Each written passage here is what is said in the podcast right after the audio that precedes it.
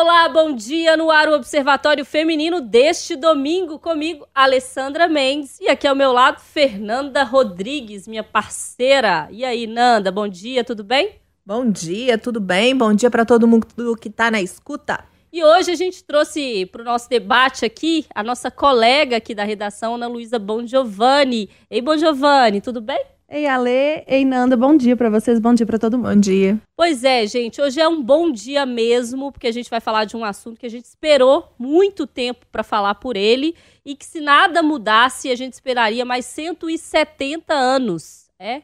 Esse é o prazo previsto para se chegar a uma igualdade salarial entre homens e mulheres, caso a situação não fosse alterada por nenhuma lei, norma, regra, e teve uma alteração nessa semana que passou. Já está em vigor a lei que estabelece a igualdade salarial para homens e mulheres aqui no Brasil. A legislação estabelece novas bases legais para que trabalhadoras e trabalhadores tenham garantido seu direito à igualdade de salário e de remuneração.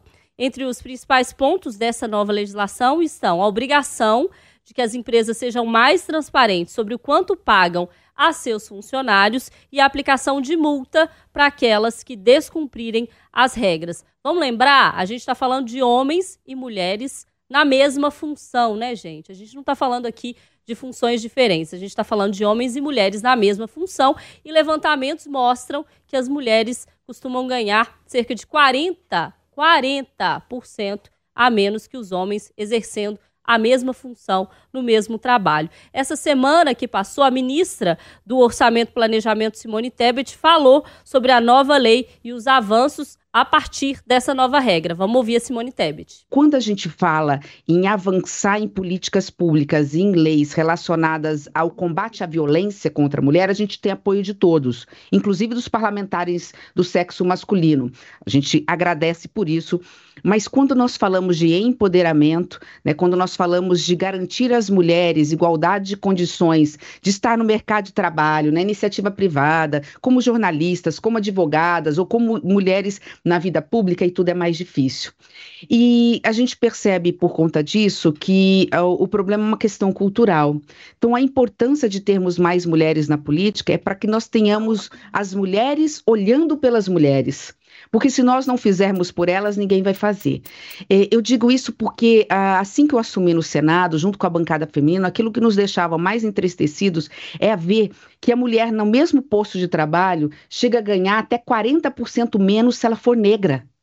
Né? Se ela for branca, a desigualdade é um pouco menor, a média é de 20% menos salário que o homem exercendo a mesma função, tendo o mesmo tempo de serviço, porque ninguém está comparando um homem que tem 30 anos de serviço com uma mulher que acabou de chegar na, na função. Estou falando na igualdade de condições. Então, essa é uma luta muito grande da bancada feminina. A CLT previa isso desde sempre, né, mais de 70 anos, a Constituição Federal, mas nunca era aplicado, por quê? A sanção era muito baixa, a multa era muito pequenininha. Nós trabalhamos oito anos tentando, a reforma trabalhista veio e ela piorou porque a gente tentou, mas eles foram lá e modificaram, a multa era pequena, então compensava o crime né, para o empresário, para o comerciante, é, é, é, é, compensava o crime, que depois ele ia pagar uma multa muito pequenininha. Então, assim, participar desse momento histórico, para mim, né, acho que poucas pessoas se sentiram tão emocionadas e felizes com a sanção do projeto, agora é lei, né, vai doer no bolso, o Ministério do Trabalho está pronto para fiscalizar, né, aqueles poucos que pagam, né, ou muitos, eu não sei quantos, que pagam é, menores salários para mulheres só pelo fato de ser mulheres, vão ter a penalidade da lei. A ministra Simone Tebet ainda falou sobre um disque denúncia, onde os casos vão ser denunciados e fiscalizados posteriormente pelo governo. Primeiro nós vamos ter um disque denúncia. Eu confesso que tem três números, mas eu ainda não sei o número. A gente ontem foi avisada é, de que vamos ter esse canal. É, esse disque denúncia é para que qualquer mulher que se sinta prejudicada, violada no seu direito, possa fazer a denúncia. É, essa denúncia é encaminhada para o Ministério do Trabalho. O Ministério do Trabalho agora vai vai regulamentar essa lei para garantir a fiscalização, vai ter fiscais, auditores indo na empresa, olhando, fiscalizando, vendo realmente se essa denúncia procede, e em procedendo vai ser aplicada uma multa. Então, essa regulamentação ainda não está pronta, ela vai ser feita o mais rápido possível, mas o importante é que é lei. E é uma lei que já pegou, não é que ela vai pegar, ela já pegou, porque é, foi uma demanda que nós, da bancada feminina, recebemos desde muito tempo.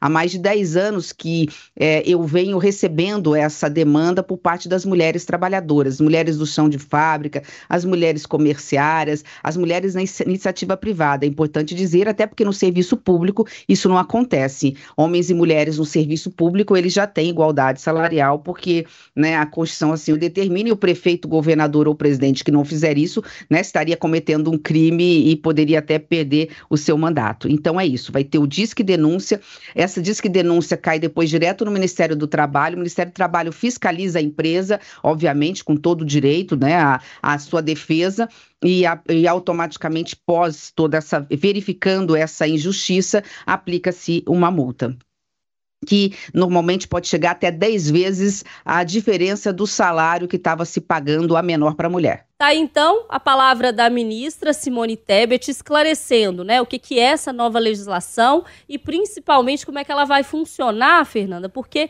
o que vem na cabeça da gente, pelo menos é o que vem na minha, né, quando se falou em uma nova legislação, igualdade salarial e remuneratória para homens e mulheres, é, mas como é que isso é, efetivamente vai funcionar? Como é que o governo vai fazer isso, isso cumprir? Porque tem um monte de lei que a gente sabe que é feita e que na prática não funciona, né? É, lei no Brasil, Alessandra, é o que a gente mais tem, né? O que falta é fiscalização e vontade de fazer que elas sejam respeitadas, cumpridas. Mas a gente não pode deixar de comemorar, porque sim, é um avanço. A gente caminha aí a passos lentos em busca da igualdade dos direitos, né? Nossos direitos, mas é um, um ponto, sim, que a gente precisa celebrar. E eu acho que é uma mudança de mentalidade que já deveria ter acontecido há muito tempo, mas infelizmente a gente sabe que se não tiver uma cobrança, principalmente se não tiver multa, se não mexer no bolso, é, não vai funcionar. E eu espero que além desse canal de denúncia, exista também uma fiscalização nas empresas, que realmente quando alguém denunciar, haja também uma pessoa que eles tenham braços para poder ir lá fiscalizar, olhar como é que está funcionando, porque senão vai ser mais uma lei que as pessoas vão é, driblar ou negligenciar, porque é, parece muito irreal para algumas pessoas que podem estar tá nos ouvindo, mas para a maioria não é, gente. É, a, a, eu estava olhando os dados do PNAD de 2019, por exemplo, enquanto o homem, para fazer uma função, ganha R$ 1.985, a mulher na mesma. Mentira. Enquanto o homem ganha R$ 2.555, a mulher na mesma função, R$ 1.985, né? Então, assim, por quê? Só porque ela é mulher? Então, não tem como a gente continuar vivendo desse jeito diante de tanta luta, de tanto movimento que a gente tem feito para mudar a realidade. É, eu acho que das, de todos esses pontos que você falou, Nanda, tem mais um que é bastante interessante nessa nova legislação, que é essa obrigação de que as empresas sejam mais transparentes, né? Porque muitas vezes dentro de uma própria dentro da empresa, as funcionárias nem sabem que elas estão ganhando menos do que os colegas homens, Sim. né?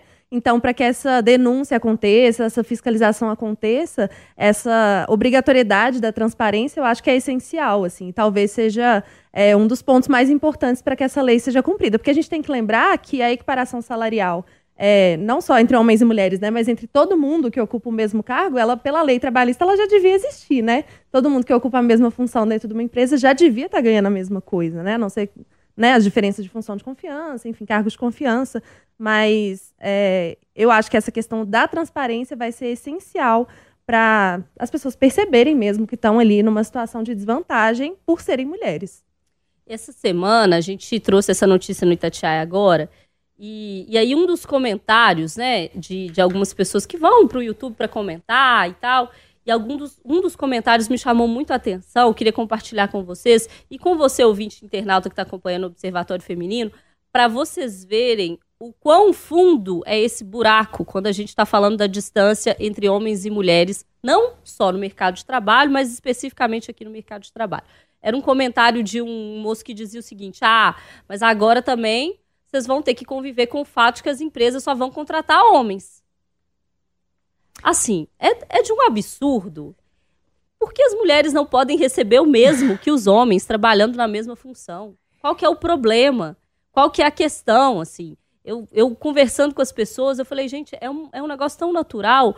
Você, homem, é, que está me ouvindo agora, não é natural você olhar para o seu colega do lado e pensar, poxa, por que fulano está recebendo mais que eu fazendo a mesma coisa que eu? Vou reclamar. Por que, que uma mulher não pode fazer o mesmo?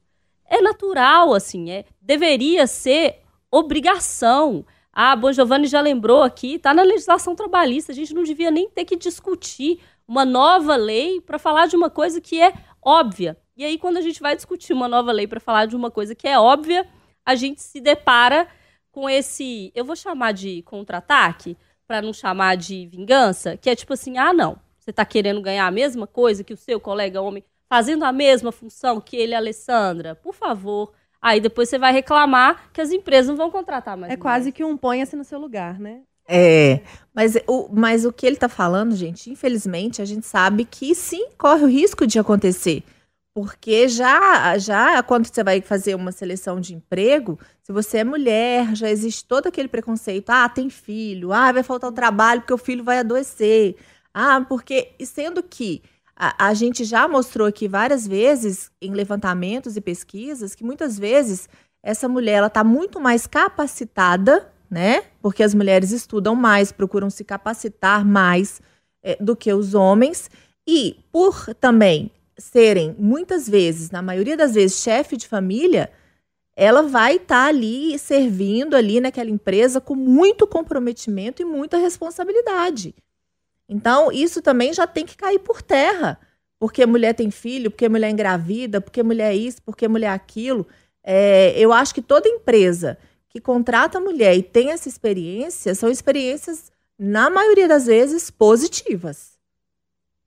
É, ainda falando sobre a questão do que a gente enfrenta, né, a gente mulher no mercado de trabalho, além da desigualdade salarial, existe o que a Fernanda estava falando da questão de ter filho ou não, existe um enfrentamento no pós-parto, né?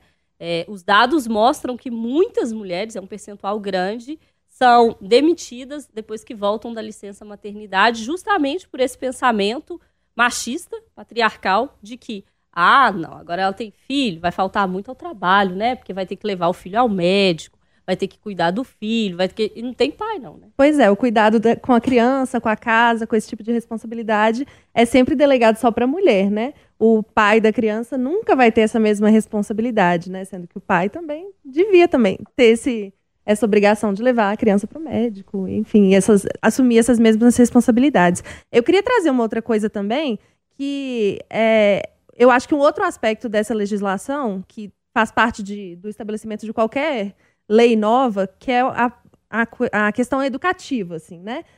Serve para a gente trazer um tema à tona e a gente ressaltar o quanto ele é importante, assim, por mais que não seja totalmente aplicado, que a gente sabe que toda lei ela demora um tempinho para ela começar a ser efetivamente cumprida, as pessoas acostumarem com aquilo e é, realmente perceberem que aquilo é importante.